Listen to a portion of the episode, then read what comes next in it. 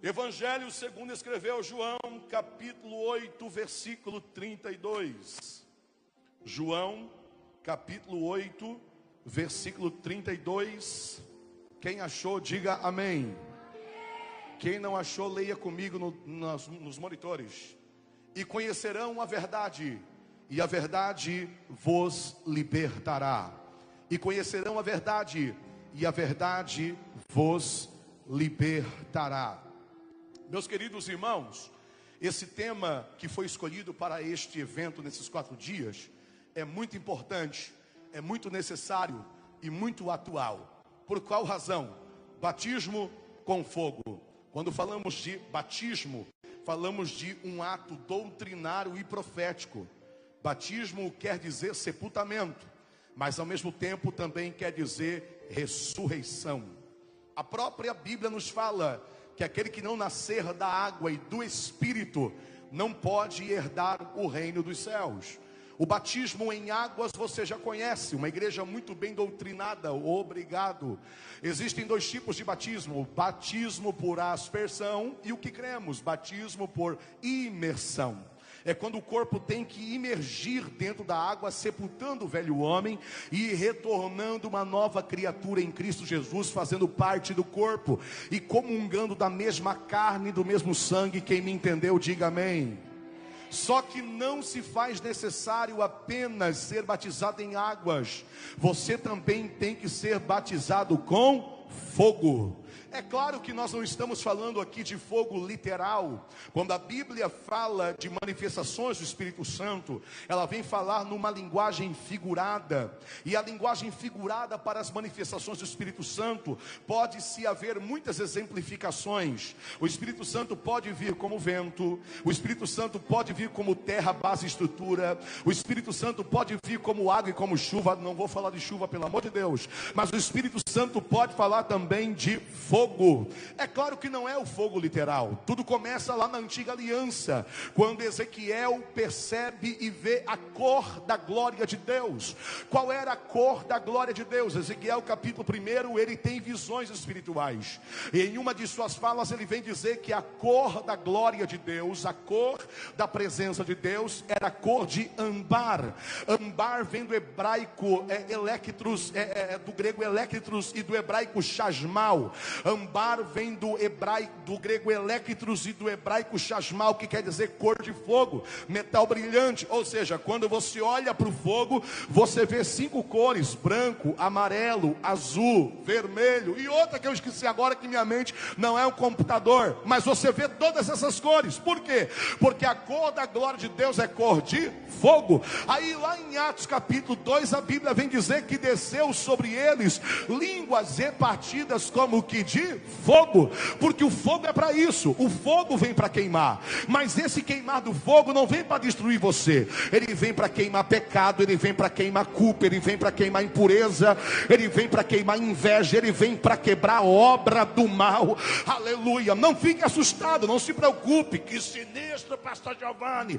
Batismo com fogo, que é isso? Você queimado vai, mas você não vai morrer. Você vai nascer de novo para a glória de Deus. Os teus sonhos não vão morrer. Você vai se levantar de novo para a glória de Deus. Só que esse fogo, esse fogo não pode ser temporário. Esse fogo não pode ser a, a curto prazo. Porque para se haver fogo, tem que se haver combustão, carburante e ignição. Combustão é a oxigenação do fogo. É quando você faz aquela experiência de ciências no primário, da vela. Quem lembra, diga amém. Acende a vela, coloca o copo e o fogo faz o quê? Tira o copo, acende a vela e não coloca o copo. E o fogo continua, porque o fogo precisa de oxigenação. Mas o fogo também ter, tem que ter carburante, aquilo que se queima, seja carvão, seja lenha, seja um material sólido, precisa ter um carburante, mas o fogo também precisa de ignição, ter um ponto de partida. Esse fogo não pode ser temporário, e para esse fogo não ser temporário, ele precisa ter como base a verdade. Esse fogo não pode ser de mentira. Esse fogo não pode ser uma modinha. Esse fogo não pode ser uma tendência. Esse fogo não pode ser uma onda do momento. Esse fogo tem que ser de verdade. Quando nós abrimos a Bíblia em várias partes dela, é percebível que o personagem principal da Bíblia Sagrada, com certeza, é o Senhor Jesus.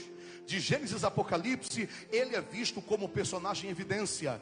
Em alguns livros de uma forma simbólica, metafórica e figurativa, em outros livros, como nos evangelhos, de uma forma clara, visível e evidente. Por exemplo, quando você abre a sua Bíblia em Gênesis, você descobre que Jesus é a semente da mulher. Êxodo, ele é o cordeiro pascual. Levítico, ele é o sumo sacerdote. É, números, ele é a rocha ferida que verte água. Deuteronômio, ele é o profeta semelhante a Moisés. Josué, ele é o capitão da nossa salvação. Juízes, ele é o nosso legislador. Ruth, ele é o nosso parente remidor. Primeiro, segundo Samuel, ele é o profeta em quem confiamos. Rei e Crônicas, ele é o rei reinante. Esdras, ele é o construtor indestrutível das muralhas da nossa vida.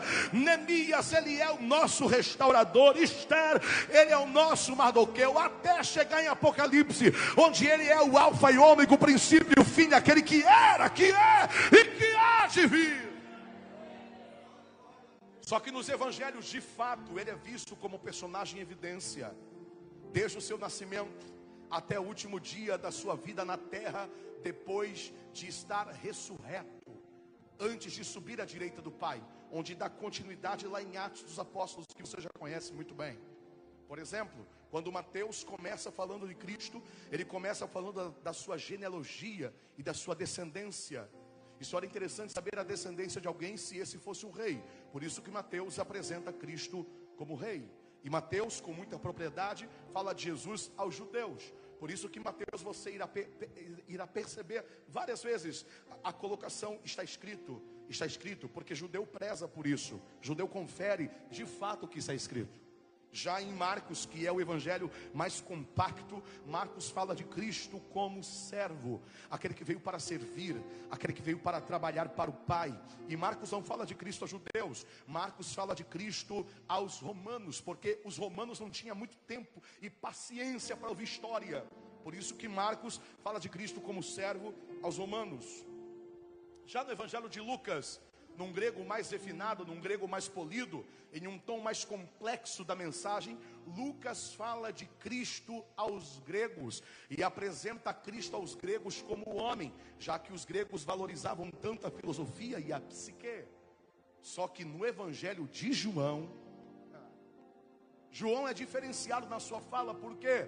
Porque João não fala de Cristo aos judeus, João não fala de Cristo aos romanos, João não fala de Cristo aos gregos, João não apresenta Cristo como rei, João não apresenta Cristo como servo, João não apresenta Cristo como homem. Olha para quem é que João fala, João 3,16, porque Deus amou os judeus? Não, os romanos? Não, os gregos? Não, Deus amou o. Então João fala de Jesus ao mundo, ao mundo todo, é o evangelho universal. E João não apresenta Cristo como rei, nem como servo e nem como homem. João apresenta Cristo como sendo Deus, o próprio Deus, o Filho de Deus. Olha como é que começa João capítulo 1, versículo 1. No princípio era o verbo. O verbo estava com Deus. O verbo era Deus. O verbo se fez carne, habitou entre nós e todas as coisas foram feitas por ele. E sem ele nada do que foi feito se fez, porque Jesus era Deus. Quando ele era homem, ele sentia sede. Quando Deus ele disse: "Eu sou a água da vida, e quem beber de mim jamais terá sede". Quando o homem ele tinha que chorar e caminhar até o Calvário, como Deus ele disse: "E ele há de julgar nossos olhos todas as lágrimas". Como o homem ele chorou, sofreu e morreu na cruz do meio, como Deus ele está sentado à direita do Pai, intercedendo pela mim e pela sua vida. Como homem ele usou uma coroa de espinho, como Deus ele usa uma coroa de glória. Quem acredita que ele é o filho de Deus, o próprio Deus, levanta a tua mão e aplauda Jesus bem forte nessa noite.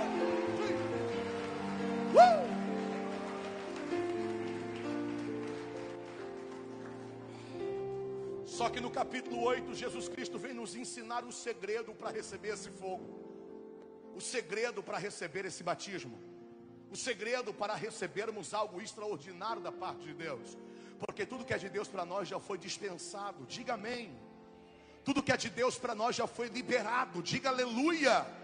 O problema é que o homem não consegue receber e não consegue tomar posse. Existe a frase de um grande pregador que eu esqueci o nome agora, mas ele fala o seguinte: os homens não vão para o inferno por causa do pecado. O pecado não tem poder de levar ninguém para o inferno. Parece ser heresia, mas se você prestar atenção, você vai concordar com ele.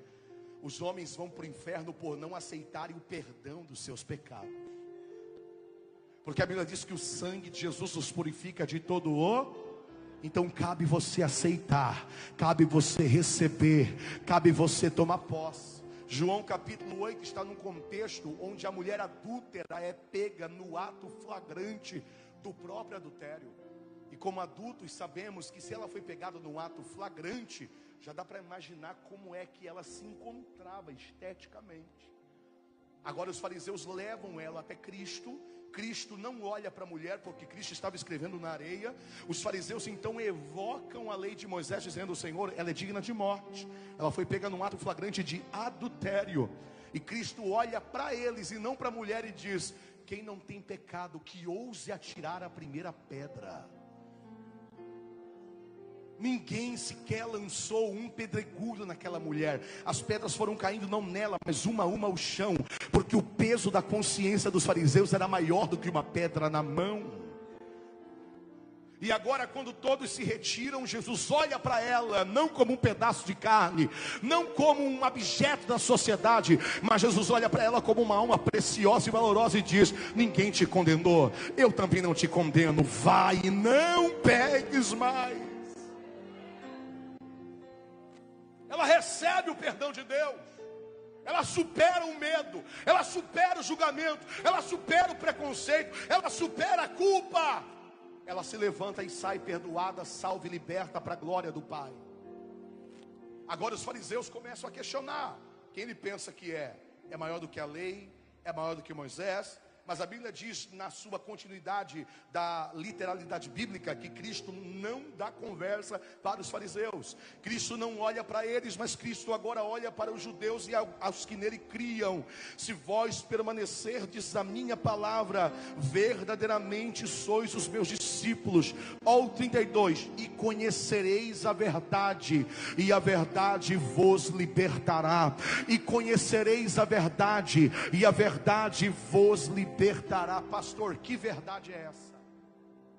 Segundo o dicionário da língua portuguesa, verdade é uma veracidade de estar conforme os fatos e a realidade. Verdade é aquilo que eu vi, é aquilo que eu ouvi, é aquilo que eu passei, é aquilo que eu presenciei, é aquilo que eu testemunho. Isso é verdade. Só que na Bíblia Sagrada a verdade vai muito além do que uma veracidade de estar conforme os fatos ou, ou, ou a realidade, ou um fato, ou um evento, uma coisa real. Primeiro, verdade é a essência da palavra. Primeiro, verdade é a essência da palavra. Salmo 119, verso 170. A verdade é a essência da tua palavra, e todas as tuas justas ordenanças são eternas. O que é essência? É uma ideia central, uma base fundamental. Essência também pode ser traduzido como matéria-prima para se confeccionar perfumes. Quem gosta de perfume aí, levanta a mão e diga amém. Existem vários tipos de essências. Existem essências cítricas, essências adocicadas, essências florais, essências amadeiradas, cítricas, usamos para disfarçar o cheiro do suor no, no calor. Floral, as senhoras gostam muito dos cheiros florais. É, adocicado, as jovens abusam desse doce do perfume que tem gente que passa do nosso lado, nós temos quase um pico de glicose, de tão doce que é. Amadeirado, os homens gostam desse cheiro mais forte, mais marcante. Agora a Bíblia, a verdade, ou melhor dizendo, é a essência da Bíblia. A verdade é a essência da palavra. Giovanni, vou aplicar. Onde você chega com a palavra tem cheiro de verdade. Onde a palavra chega não tem lugar para mentira. Onde a palavra chega, a verdade tem que prevalecer e tem que ser notada por todos. A verdade também deve ser o um indicador que todo cristão deve possuir na sua vida. Giovanni, como assim? Salmo 43, verso 3: Envia a tua luz e a tua verdade, elas me guiarão e me levarão ao teu santo monte, ao lugar onde tu habitas. Ou seja, a, palavra, a verdade é um indicador de todo cristão. Nós somos guiados pela verdade, e a verdade está na palavra. Nós somos guiados pela verdade. Pastor Giovanni, o meu signo é peixes, o meu é touro, o meu é capricórnio. Ah, é? É, é a minha Bíblia na tua cabeça hoje aqui. Crente não tem signo. As estrelas, os astros do céu não tem nada a ver com tuas decisões e responsabilidades morais. Marte está indo para a direita, vai melhorar minha vida financeira. Saturno está indo para a esquerda, vai melhorar minha vida sentimental. O que vai melhorar a tua vida é você abrir a Bíblia, ler a palavra e crer na verdade. Doa quem doer e custa o que custar.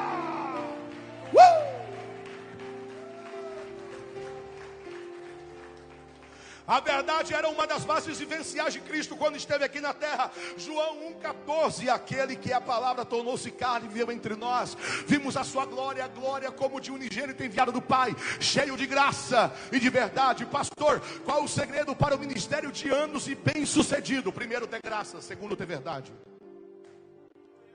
Você tem que ter graça, porque a graça vai te abrir portas. A graça vai te dar oportunidades mas o que vai manter a porta aberta é a tua verdade. A graça vai atrair as pessoas e todo mundo vai querer estar perto de você. Mas o que vai manter as pessoas do teu lado é a verdade. A verdade também é o cinto que todo cristão deve possuir. Efésios 6,14, assim mantenham-se firmes, cingindo-se com o cinto da verdade. A verdade é um cinto. E este cinto é lindo, tremendo. Esse cinto não é de couro, não é de metal, não é de pedras de Zarovski. Ah, ah, ah, ah. Esse cinto é chamado de verdade. Por quê? Porque o soldado usava cinto para carregar kit de primeiros socorros, mas também para sustentar a espada na bainha. Tem gente correndo com a espada e caindo no meio da guerra, porque não tem onde sustentar. Ele até tem palavra, mas não tem onde sustentar. Você só vai receber aquilo que é de Deus para você. Você só vai ser batizado imerso no fogo do Espírito quando você tiver a verdade como a sua dianteira. Deus não precisa de gente perfeita, porque perfeito Ele já é. Deus precisa de gente sincera. O diabo é o pai da mentira, pastor. Eu não posso falar a verdade. Se eu falar a verdade, vou perder meu emprego. Se eu falar a verdade, vou perder meu namoro. Se eu falar a verdade, vou perder meu noivado. Se eu falar a verdade, vou perder meu casamento. Se eu falar a verdade, vou perder meu ministério. Se o teu ministério, o teu namoro, tua profissão, teu casamento tiver pautado uma mentira, é só uma questão de tempo. Você já perdeu faz tempo. Fale a verdade, doa quem doer.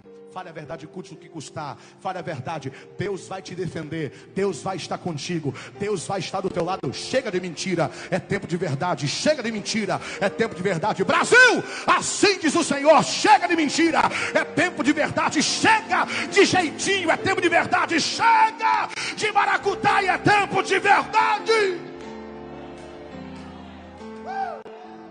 Eu estou sentindo Deus. O que é a verdade nesse texto, pastor Giovanni? Conhecereis a verdade. Está preparado para ouvir a verdade? Pergunta para alguém: está tá pronto para ouvir a verdade? Não, porque a verdade não é esse mertiolate Nutella de agora que nem arde. A verdade é o mertiolate lá de 80.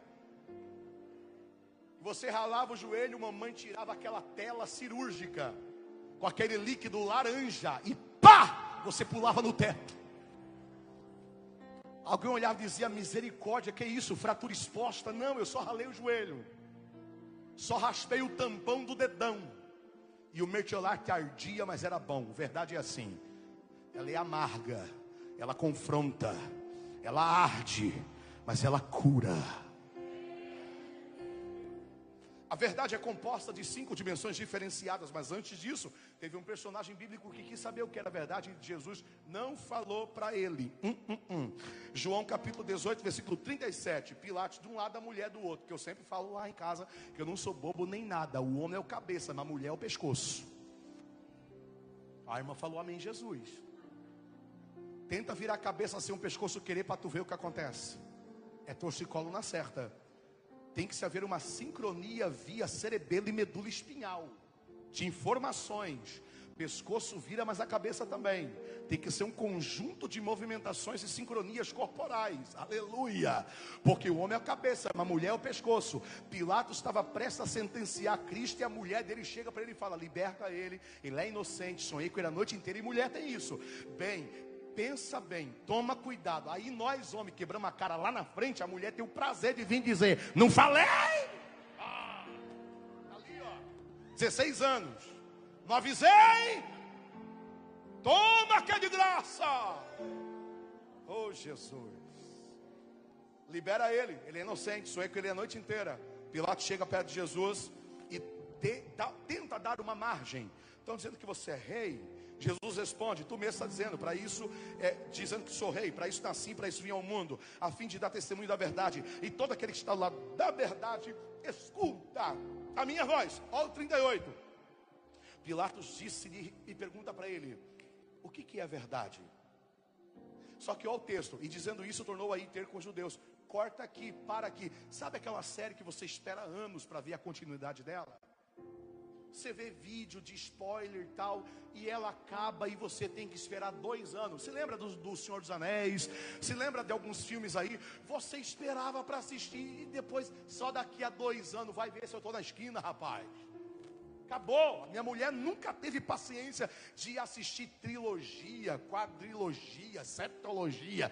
Ela não tinha paciência nem série. Ela queria detonar tudo uma madrugada só. Porque tem gente que não tem paciência mesmo. E eu fiquei igualzinho minha mulher, olhando para esse texto, dizendo: O que, que é a verdade? Jesus vira as costas e não fala com ele. Só se falou agora à tarde, eu não estou sabendo. O texto acaba aqui. E não tem nenhum outro lugar, nem de escritura, nem de livros apócrifos, nada o que é a verdade? Pilatos não soube, mas nós sabemos.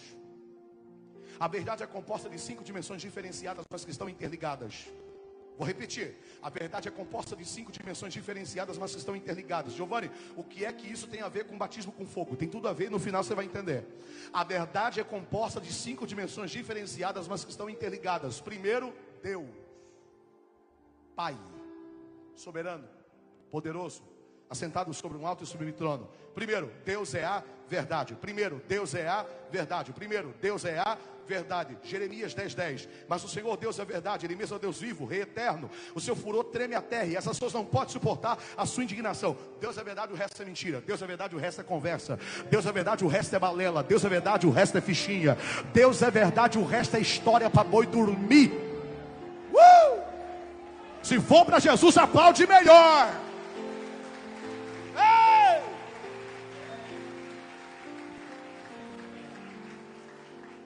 Giovanni, mas eu tenho um professor que é ateu. Eu sei, eu sei que a metodologia do ensino obriga, a grade curricular obriga você, professor, a ensinar o Big Bang.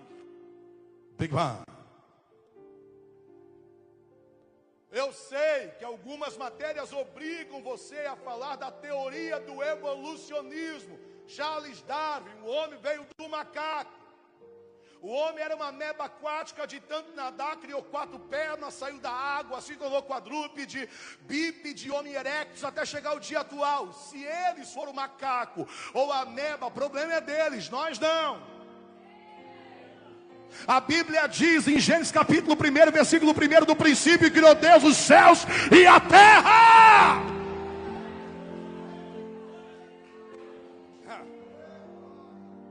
Tinha um amigo que não era ateu, era à toa, porque nem no ceticismo dele ele não tinha base.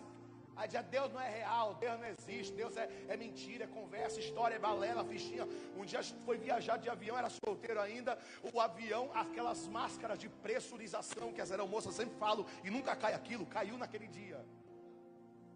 Quando caiu, eu acoplei na minha, no meu rosto, que não foi fácil aquele trem, e ele olhando dizia, meu Deus! Eu falei, como é que é? Você não é ateu, seu infeliz. O ateu tem tanta fé no ceticismo e no ateísmo dele, que até na fé e na incredulidade do ateu já tem o mistério de Deus. Porque de uma maneira ou outra ele crê que Deus não existe. E esse fato de crer em alguma coisa veio do próprio Deus. Deus é verdade, o resto é mentira. Deus é verdade, o resto é conversa. Deus é verdade, o resto é balela. É balela. Segundo segunda dimensão da verdade, Jesus. Diga comigo, Jesus. Não, mais forte. Mais bonito. Jesus é a verdade. Jesus é a verdade. João 14, 6. Eu sou o caminho e a. Giovanni, mas tem outros tipos de religiões? Tem. Mas tem outros tipos de crenças? Tem. Giovanni, mas tem outras igrejas potentes? Tem. E graças a Deus, nós protestantes não precisamos falar mal da religião de ninguém.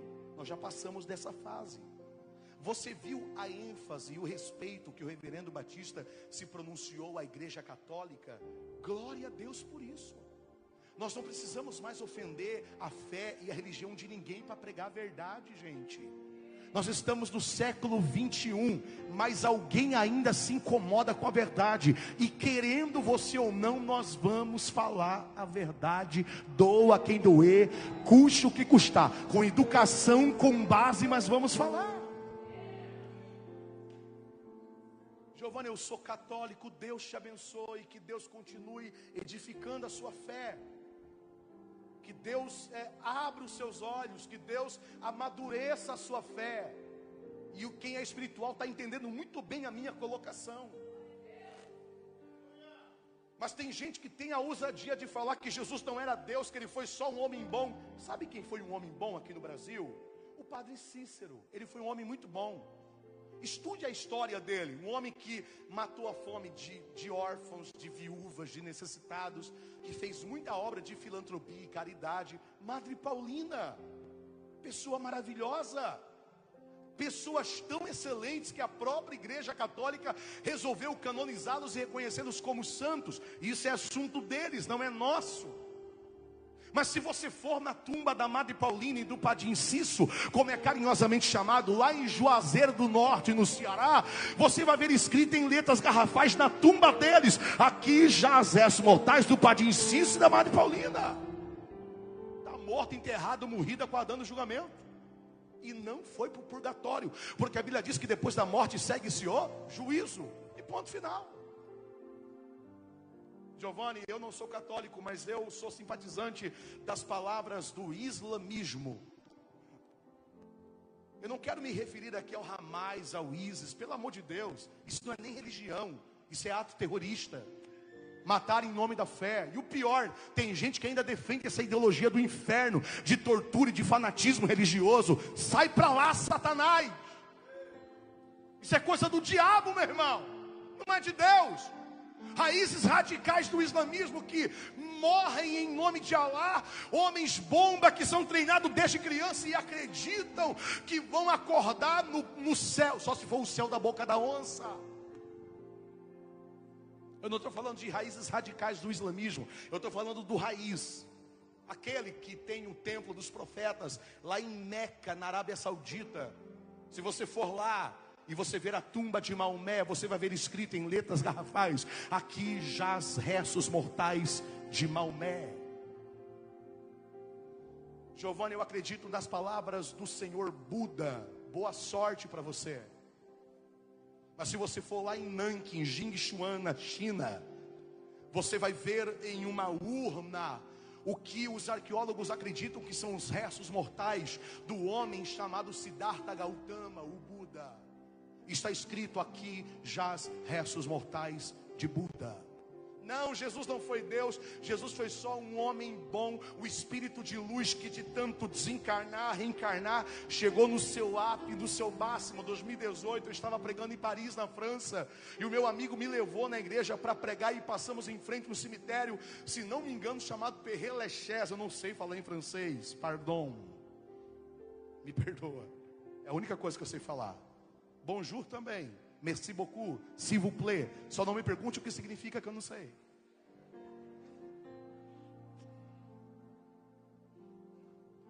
Nós passamos em frente ao cemitério, o cemitério estava assim, ó, lotado. Eu olhei para meu amigo e falei: É dia de finados aqui hoje? Ele disse: Não, isso é normal, é rotina do cemitério. Eu falei: Por quê? Está enterrado aí o pai do Espiritismo. E eu, bem ignorante: Quem? Ué? Você não sabe, é pregador, não sabe. Eu não lembrava na hora, eu fiquei admirado com, o mover. Ele olhou para mim e disse: Allan Kardec está enterrado aí. Aquele homem que falava que, que Jesus foi só um espírito bom que de tanto desencarnar, reencarnar, evoluiu, chegou no seu ápice. Ele está lá enterrado e está escrito na tumba dele: aqui Jazés Mortais de Allan Kardec. Aí tu vem dizer para mim que Jesus é só um espírito bom, que Jesus é só um homem bom. Quando passar essa guerra, vamos dar uma volta lá em Jerusalém? Você vai pegar um voo aqui Navegantes, conexão Guarulhos ou em Roma, ou lá na França, ou lá em Londres. Você vai pegar outra conexão, vai descer no aeroporto de Tel Aviv. O guia turístico vai te levar pelos pontos turísticos da cidade. Você vai ver as ruínas do templo, o muro das lamentações, a mesquita de Omar. Você vai ver os portões da cidade. Você vai ver o tanque de Siloé, o tanque de Betesda, da casa da sogra de Pedro. Você vai subir naquele barco, vai atravessar o mar da Galileia, vai comer o peixe de Pedro. Você vai querer dar um mergulho no Mar Morto, não vai afundar por causa do alto teor de sódio. Você vai querer dar um mergulho profético do Rio Jordão e se batizar de volta simbolicamente. Mas você vai se emocionar quando você chegar na fortaleza de Antônia, onde Jesus foi sentenciado e teve que andar com o patímbulo na cruz, pelo menos dois quilômetros até chegar ao Calvário. Você vai chorar quando vê o local das cruzes, mas a tua fé vai ser renovada quando você descer do Calvário, olhar para a região dos jardins e ver uma pedra esculpida, uma porta esculpida na pedra, uma placa de madeira escrita em inglês: He is not here for his reason. Ele não está mais aqui, ele já ressuscitou. Aplauda ele, ele está vivo, ele está vivo, ele está vivo.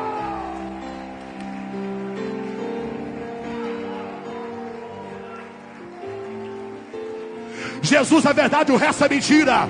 Jesus é verdade, o resto é conversa. Seja batizado com fogo em nome de Jesus. Dá glória em nome de Jesus. Aleluia.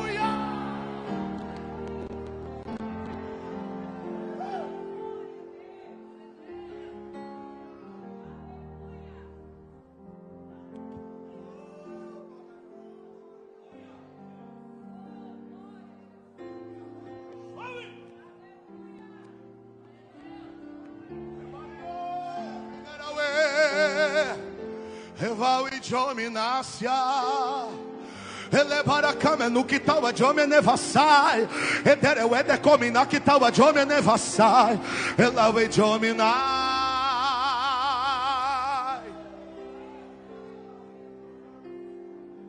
Como eu amo seu nome. Tens o nome mais lindo que eu conheço. Como eu amo seu nome. Levanta a mão e canta isso com vida. Como eu amo seu nome. Tens o nome mais lindo que eu conheço. Levanta a mão e canta bem forte. Como eu amo seu nome Tens o nome mais lindo que eu conheço. Como eu amo seu Jesus, Jesus, Jesus, Jesus. Oh, como eu amo seu nome. Cante! Tens o nome mais lindo que eu conheço.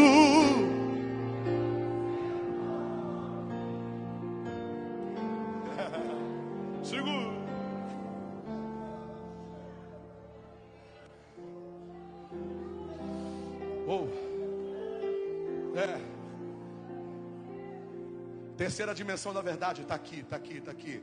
Depois tem a quarta. A quarta é os mandamentos de Deus. Não é o fato de poder ou não poder. É o fato de você ser escolhido para um propósito. Salmo 119, verso 142. A tua justiça é uma justiça eterna, a tua lei é a verdade. Essa é a quarta. E a terceira, segura aí. A última, a última, a palavra de Deus. Diga aleluia. João 10, 10. Santifica-os na tua verdade. A tua palavra é a. A verdade está aqui na Bíblia. Podem lutar para tirar a Bíblia, não vão conseguir.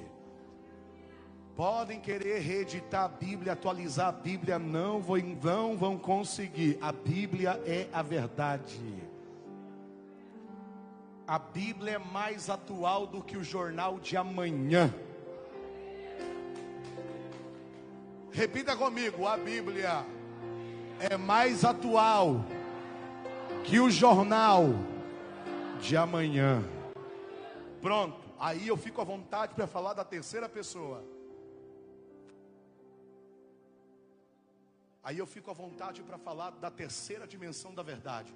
Primeiro Deus, segundo Jesus, quarto lei e mandamento, quinto palavra. Amém. Terceira dimensão, ele está aqui.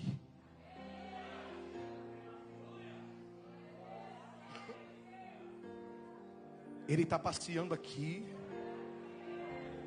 Ele passa por aqui. Ele passa por esses corredores. Ele sobe a escada.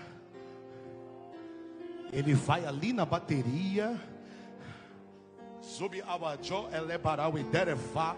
Rebubi akamanuki tawajebe dere witsau iderefa. Rebubi monokita. Repara, e ele vem por aqui, vem por aqui, desce aqui de novo. E ele vem fluindo nesse altar, ele vem fluindo, ele vem passeando, ele vem abraçando, ele vem tocando, ele vem curando, ele vem restaurando, ele vem renovando, ele vem transformando, ele vem batizando, ele vem quebrantando. Ele está nesse lugar. Terceira dimensão da verdade é o Espírito Santo de Deus. Giovanni tem Bíblia, o bom é que tem. João 16, 32, se não me engano. João 16, 32. Eu quero ler. Não é o 32, então é o 13. João 16, 13. Isso! Mas quando vier aquele o Espírito de verdade, ele vos guiará em toda a verdade, porque não falará de si mesmo, mas dirá tudo o que tiver ouvido e vos anunciará o que há de vir.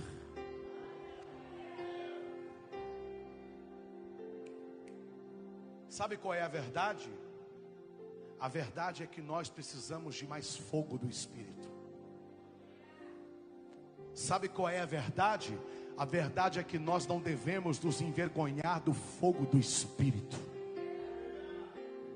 Hoje muito se fala sobre xenofobia, misogenofobia, é, homofobia, mas pouco se fala sobre cristofobia, evangelicofobia, cristianofobia. Não são eles que pregam tanto contra preconceito, e por que o preconceito conosco? E por que que patrões de outras religiões te perseguem quando descobrem que você é cristão? Cadê o respeito? Quem pede respeito também deve respeitar. E você não tem que ter vergonha de ser cheio do Espírito Santo.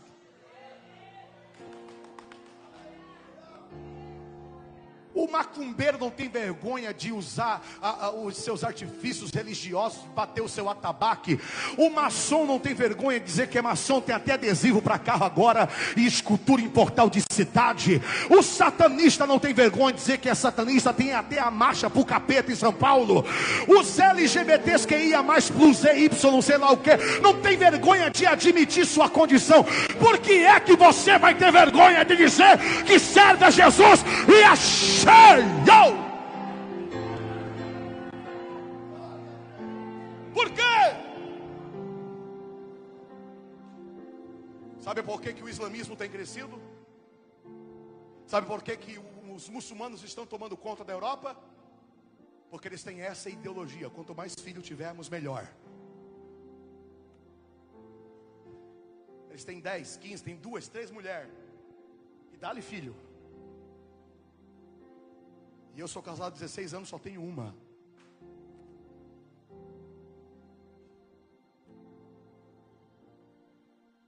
Sabe o que é que Deus está falando aqui hoje para alguém?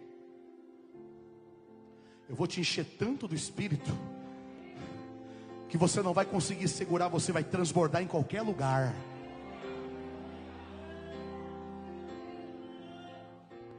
Quando você colocou o pé na faculdade, as pessoas vão ter que te respeitar.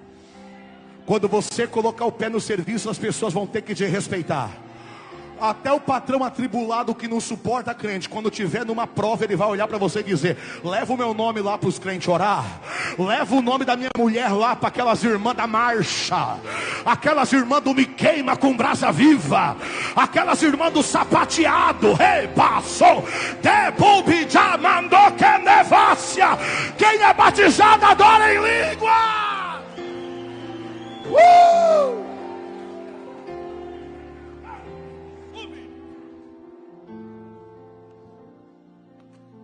você é batizado com fogo. Uma vez eu vi um pregador, eu, eu era criança. Criança, criança. Eu não sei o que é o mundo, eu não conheço o mundo. Eu nasci no hospital, mas fui criado na igreja. E se eu pudesse dar toda a minha juventude e infância para Deus, de volta eu dava. Eu admiro quem tem um testemunho. Ah, eu fui ex-traficante. Eu, eu nunca fui ex-nada. Eu sempre fui da igreja. E não me sinto melhor do que ninguém por isso. Porque eu também tive minhas debilidades e fraquezas. Mas eu estou vencendo até hoje. Porque o batismo do Espírito Santo com fogo não é para quem jejua o dia inteiro. Não é para quem ora três horas por dia. O batismo com o Espírito Santo é revestimento.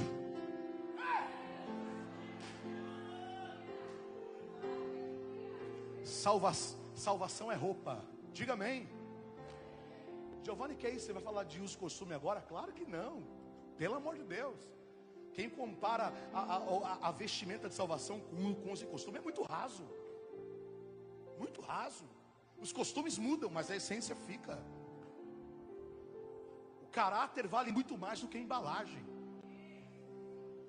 Eu sempre falo isso, inclusive na minha igreja. Se terno e gravata fosse sinal de santidade, Brasília seria o paraíso.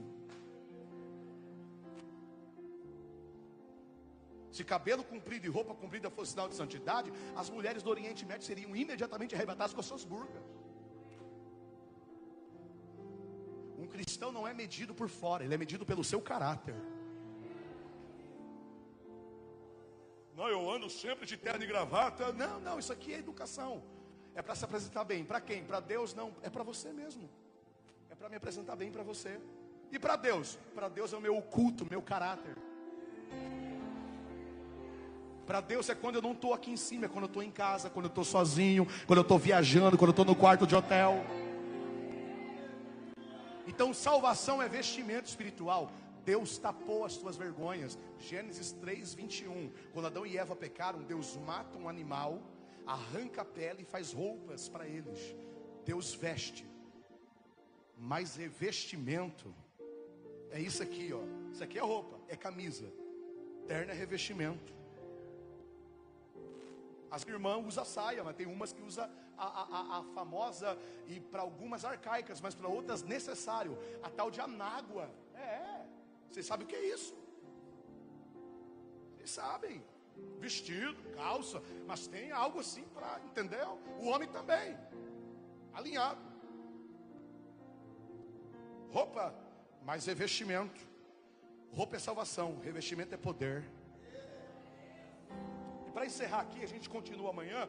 Um pastor pegou um jarro de água na nossa igreja lá, quando eu era bem pequenininho, e foi enchendo o copo e disse: Ó, oh, batismo com o Espírito Santo é isso. E ele foi enchendo, enchendo, eu não vou fazer isso aqui. E ele foi enchendo, enchendo, enchendo, e o copo derramou, molhou todo o púlpito. Isso aqui é ser batizado com o Espírito Santo. E eu cresci com aquilo. Ser batizado é ser cheio, ser cheio, ser cheio, ser cheio, transbordar. Aí eu cresci e um dia o Espírito Santo falou comigo assim. Eu estava numa praia com a minha esposa, minha filha, nem contei isso para ela. É uma experiência pessoal. Eu tenho umas loucuras com Deus que se eu contar ninguém vai entender. Mas o Espírito Santo mandou eu falar essa noite. E eu estava com um copo de Coca-Cola, porque crente bebe Coca, né, irmão? No céu tem que ter Coca-Cola. Yes. Com limão e gelo. Trincando. Gostou, né? Aí eu estava aquele copo e eu tomei o copo. O Espírito Santo falou comigo assim: ó, entra na água. Eu entrei. Mas entra com o copo. Eu falei, Jesus, mas se, né, se alguém veio aqui, vai, vai me criticar, vai dizer que eu estou jogando lixo na praia. Entra, depois você vai tirar. Eu falei, tá bom. Pega o copo na mão. Eu disse, tá. Lembra do exemplo do pregador? Eu disse, ah. E o Espírito Santo disse para mim: ele foi muito raso aquela noite. Eu disse: Como assim? Pega o copo. Eu disse: Tá cheio ou vazio? Ele disse: Está vazio. Então agora coloca dentro da água e afunda. Eu disse: Que é Jesus? Mas o Espírito Santo não é transbordar, mas o Espírito Santo é afundar. Porque quando você transborda, você aparece. Quando você afunda, você desaparece. Eu vou mergulhar nos rios do Espírito essa noite. Quem acredita, fica de pé aplaudindo a Jesus e dando glória.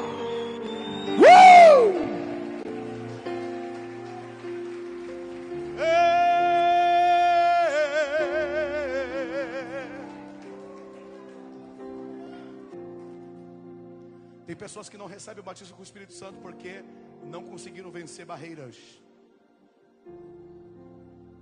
Tem bloqueios emocionais, crenças limitantes.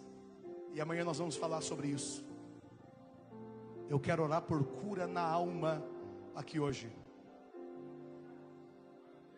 Eu quero orar por pessoas que não conseguem romper. Pessoas que a sua vida dá certo até um ponto, daquele ponto para lá, dá tudo para trás. Você até tem vontade de ser batizado com fogo, mas você parece que todo mundo recebe menos você. Eu quero orar por você. Se você não fala em línguas ainda, eu quero que você venha aqui na frente. Tá, está na galeria, desça. Está aqui, venha ao altar. Como eu amo seu nome. Tens o nome mais lindo que eu conheço, como eu amo seu nome. Oh,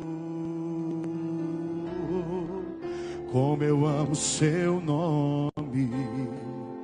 Tens o nome mais lindo que eu conheço, como eu amo seu nome. Cante, cante, cante, cante, cante, cante. Esconda-me em ti esconda-me em ti, nas asas do seu amor. Esconda, esconda-me em ti, esconda-me em ti, nas asas do seu amor. Levanta a mão e declare isso bem forte como eu amo seu nome. Tens o nome mais lindo que eu conheço.